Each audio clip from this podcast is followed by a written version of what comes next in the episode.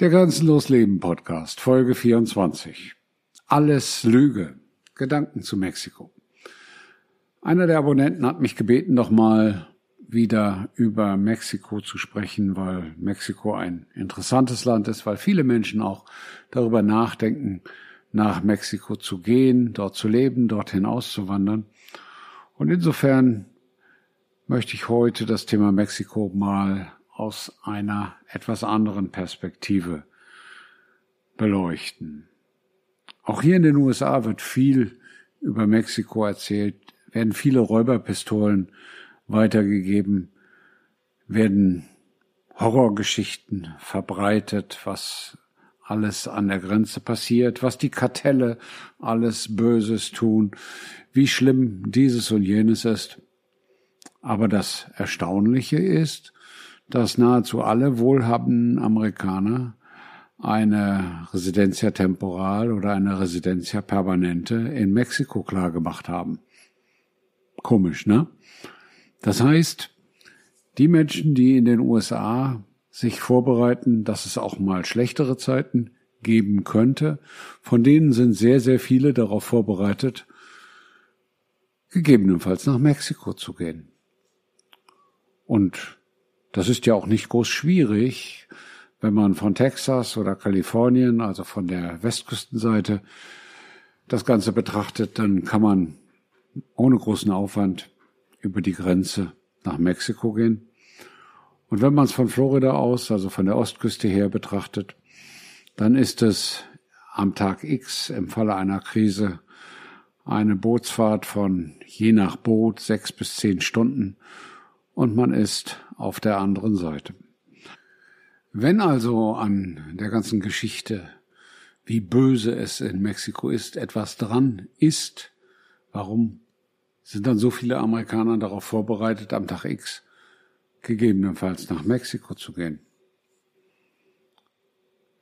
Die Frage muss gestellt werden. Und insofern muss man auch die Frage stellen,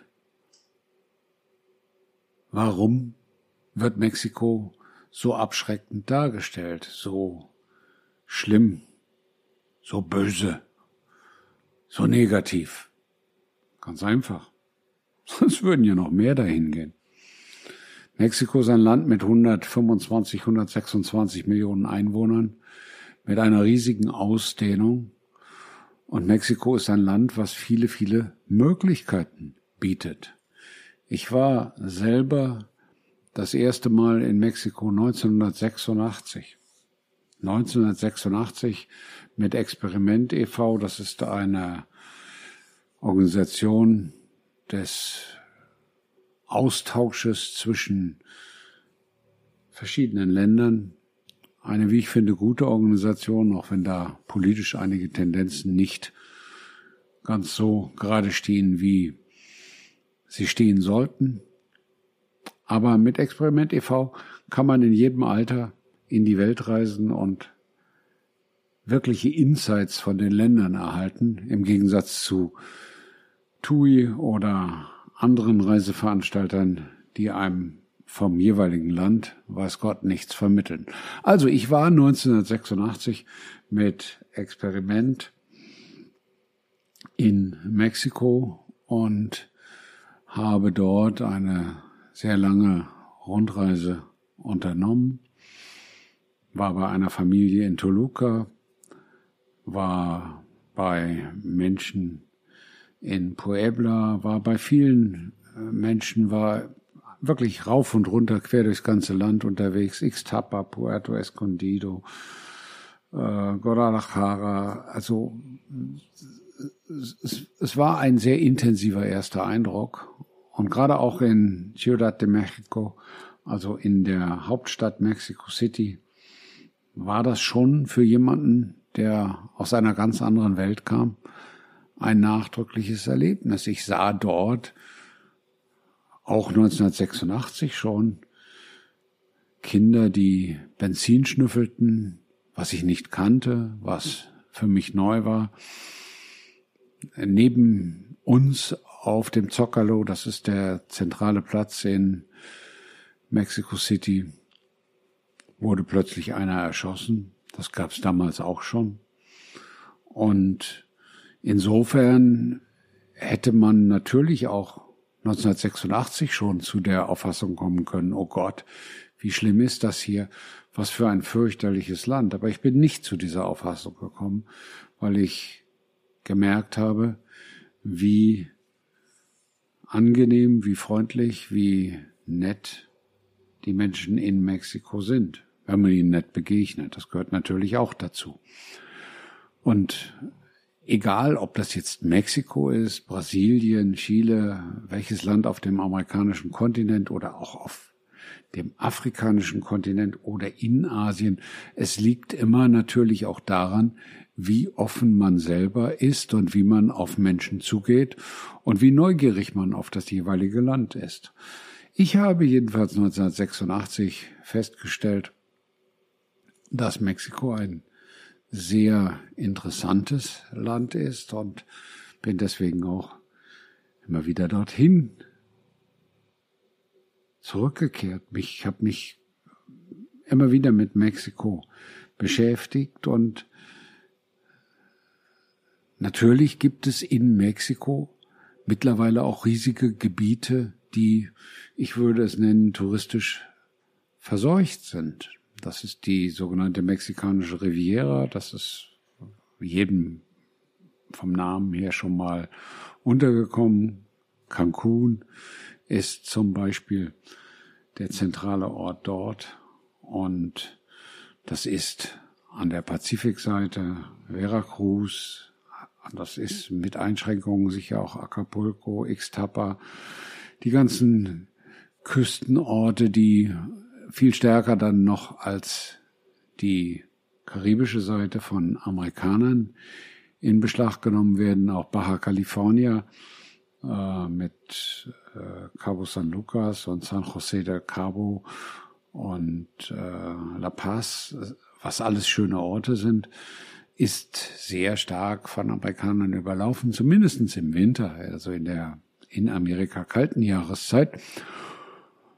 Und da kann man schon den Eindruck gewinnen, in einer gewissen Art und Weise in Disneyland gelandet zu sein. Das ist vieles dann nicht mehr genuin mexikanisch, das ist vieles dann eher schon amerikanisch. Aber trotzdem kann man auch in all diesen Orten gut leben. Aber das wirkliche Leben erlebst du natürlich wie in jedem Land im Land. Du kannst ja auch nicht sagen, dass du äh, das wirkliche Leben in Deutschland auf dem Oktoberfest und das wirkliche Leben in Österreich auf dem Wiener Prater und das wirkliche Leben in der Schweiz auf der Volksversammlung in Appenzell kennenlernst. Das wirkliche Leben lernst du unter den Menschen kennen und in den Gegenden, wo wenig Tourismus stattfindet, wo wenig Fremde hinkommen. Und diese Gegenden gibt es in Mexiko im Überfluss. Und insofern sollte man sich auch nicht verrückt machen lassen, wenn dann von Kriminalität in Mexiko gesprochen wird. Natürlich gibt es in Mexiko Kriminalität. Natürlich gibt es in Mexiko Kartelle. Natürlich gibt es in Mexiko organisierte Kriminalität. Ja, das gibt es alles. Aber überleg doch bitte auch mal, warum das so fürchterlich schrill auch hier in den USA gezeichnet wird. Weil es hier in den USA viel mehr organisierte Kriminalität als in Mexiko gibt. Das, was in Mexiko stattfindet, ist Kindergarten gegen die organisierte Kriminalität in den USA und auch Kindergarten gegen die organisierte Kriminalität in Europa.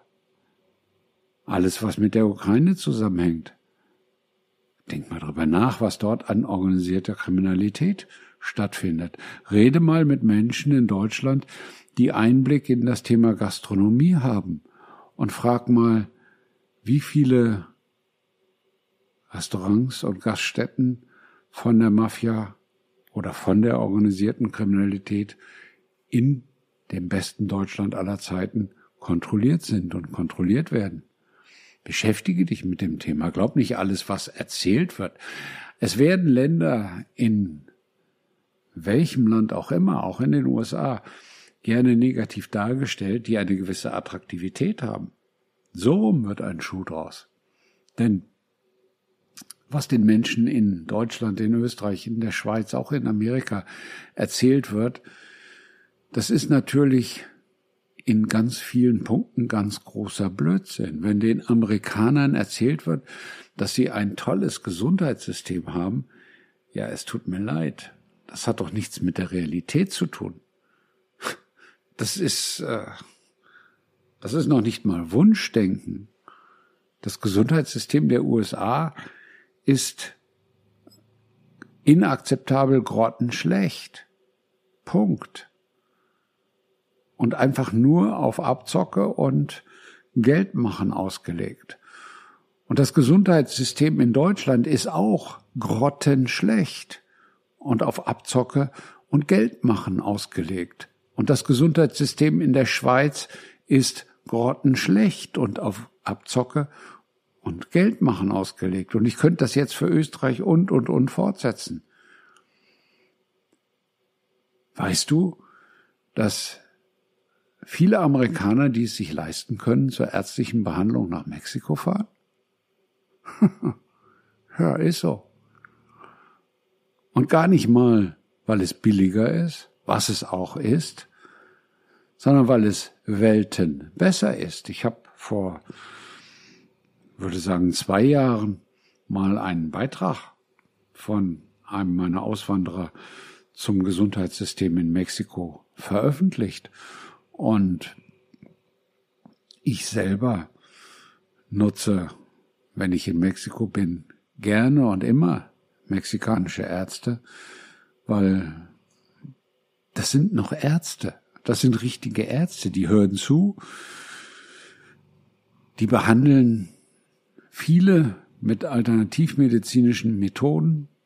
In Mexiko gibt es viele Ärzte, die CDL einsetzen, also Chlordioxidlösung.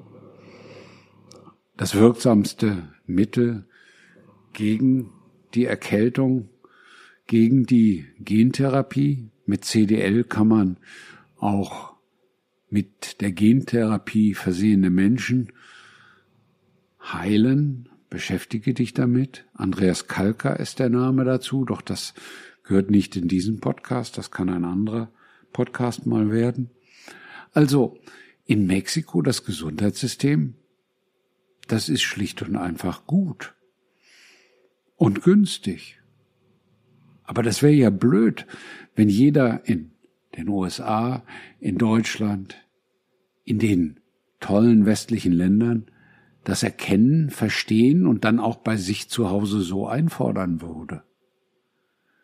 Mexiko wird oft als dritte Weltland dargestellt, aber ohne Mexiko, ohne die verlängerte Werkbank Mexiko, wären die USA schon längst am Ende. Es sind gar nicht mal die Mexikaner, die alle hierher kommen, um als Arbeitskräfte ihr Glück zu suchen. Das sind oftmals Menschen aus Guatemala, Honduras, Costa Rica, also anderen Gegenden Lateinamerikas und Mittelamerikas. Die Mexikaner betrachten diese Wirtschaftsflüchtlinge oftmals sehr von oben herab und wollen mit denen nicht verglichen werden und nichts zu tun haben.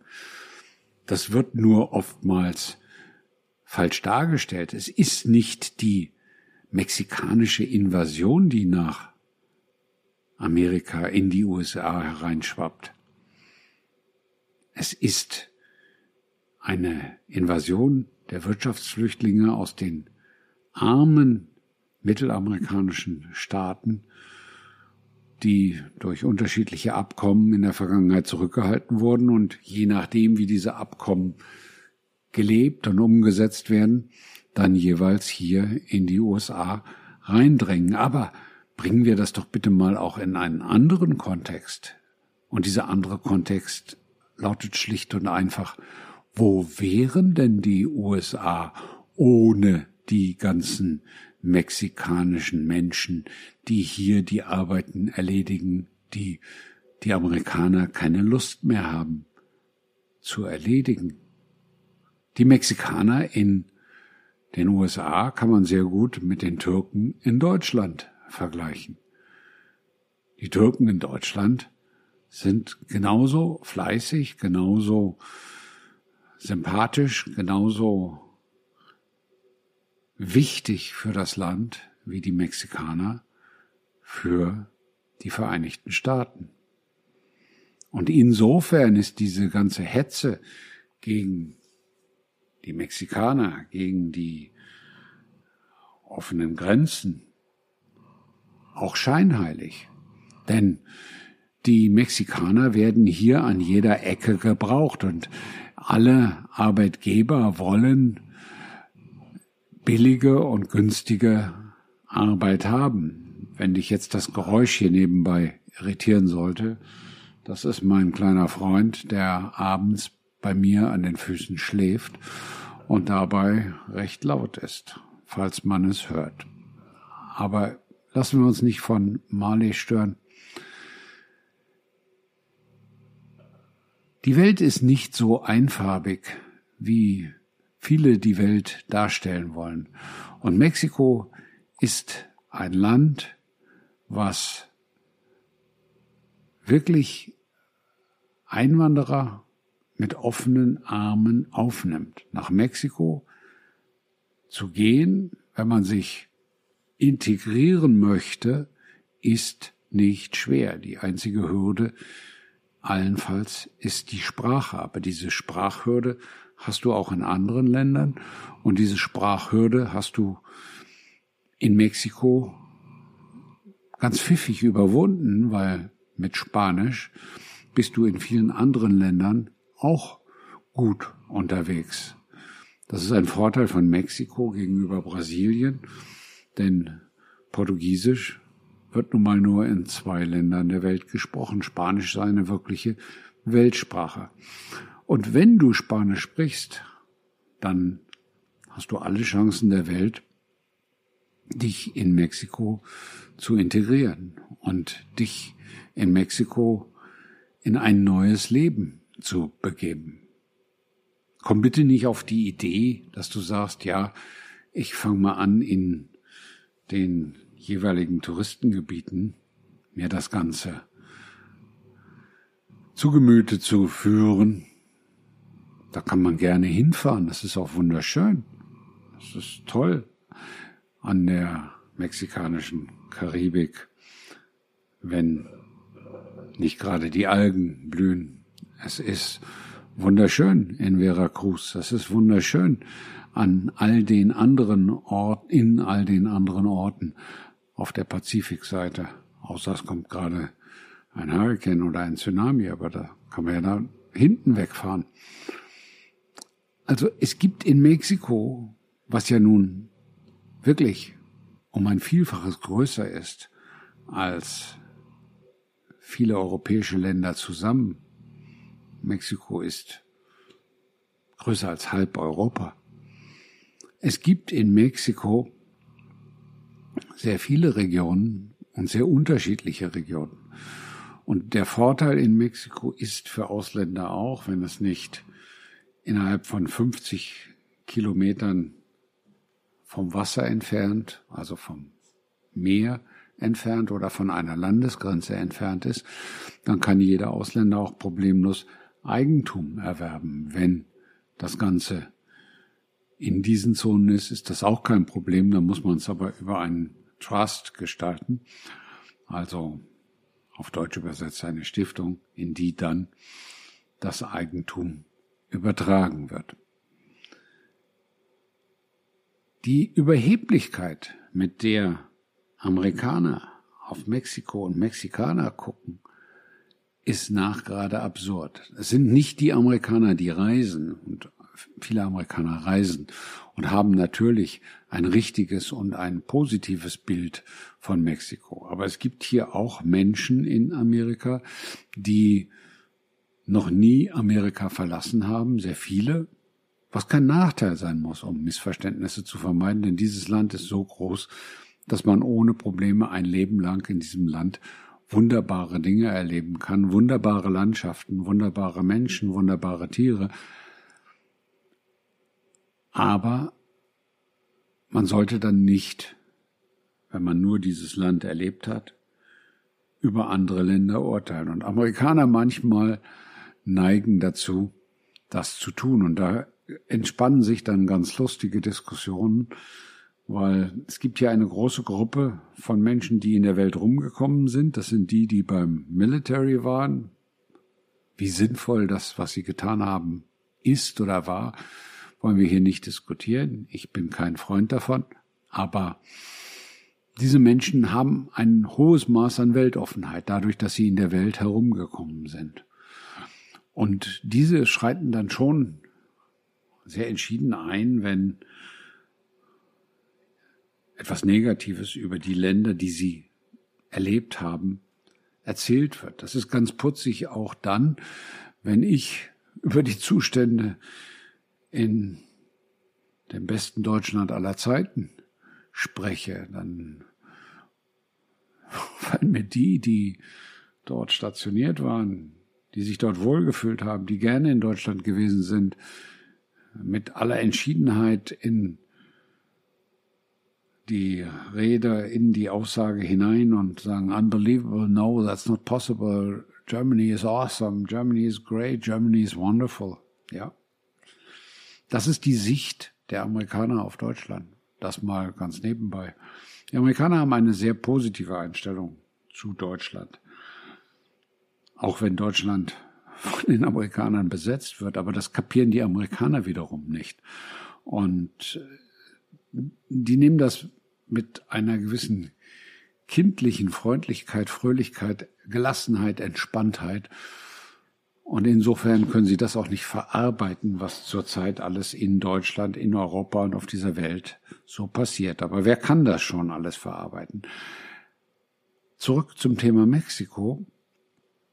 Die Menschen, die über Mexiko negativ sprechen, zeichnen sich immer dadurch aus, dass sie von Mexiko gar keine Ahnung haben.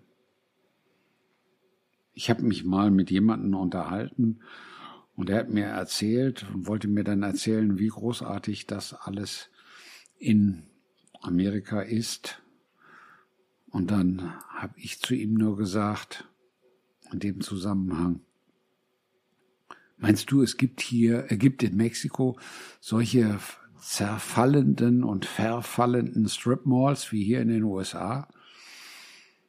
Er guckte mich riesengroß an. Also Strip-Malls sind so, wenn man so will, äh, Einkaufszentren, die um einen Parkplatz herum gebaut sind und wo die Amerikaner ohne groß das Auto weit weg parken zu müssen, viele Dinge auf einen Schlag erledigen können.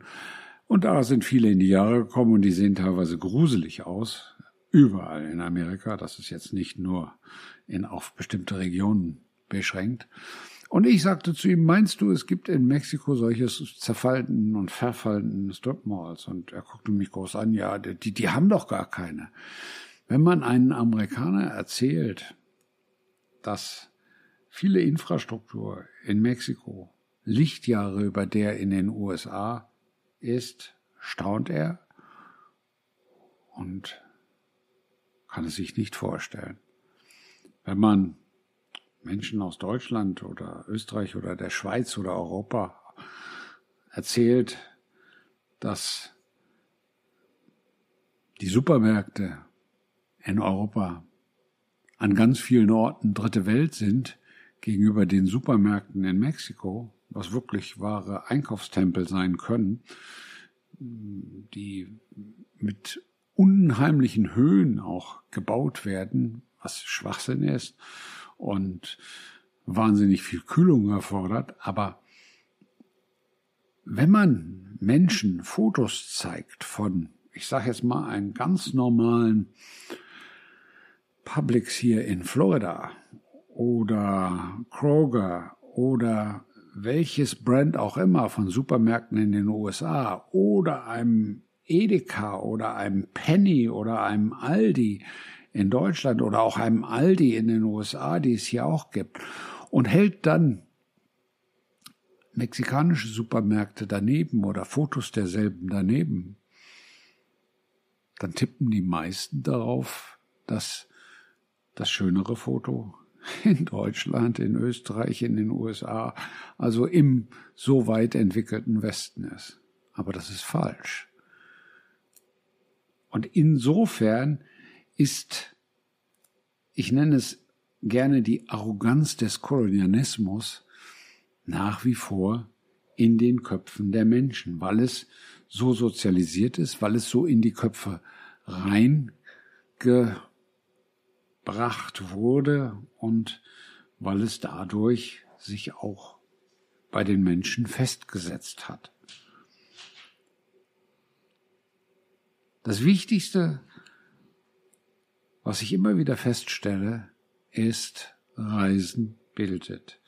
Das heißt, wer die Welt nicht gesehen hat, kann die Welt nicht beurteilen. Und auch diejenigen, die jetzt sagen, ja, ich bin viel rumgekommen, wir haben 20 Kreuzfahrten gemacht, ja, tut mir leid. Also, das hat ja nun, nun mal überhaupt nichts mit Reisen zu tun. Das machen die Amerikaner übrigens auch sehr gerne. Cruises, gerade hier in Florida, von jedem Hafen, von Tampa, von Cape Canaveral, von Fort Lauderdale, von Miami, von überall gehen Cruises los. Aber Cruises, das ist nichts anderes als Disneyland für Erwachsene.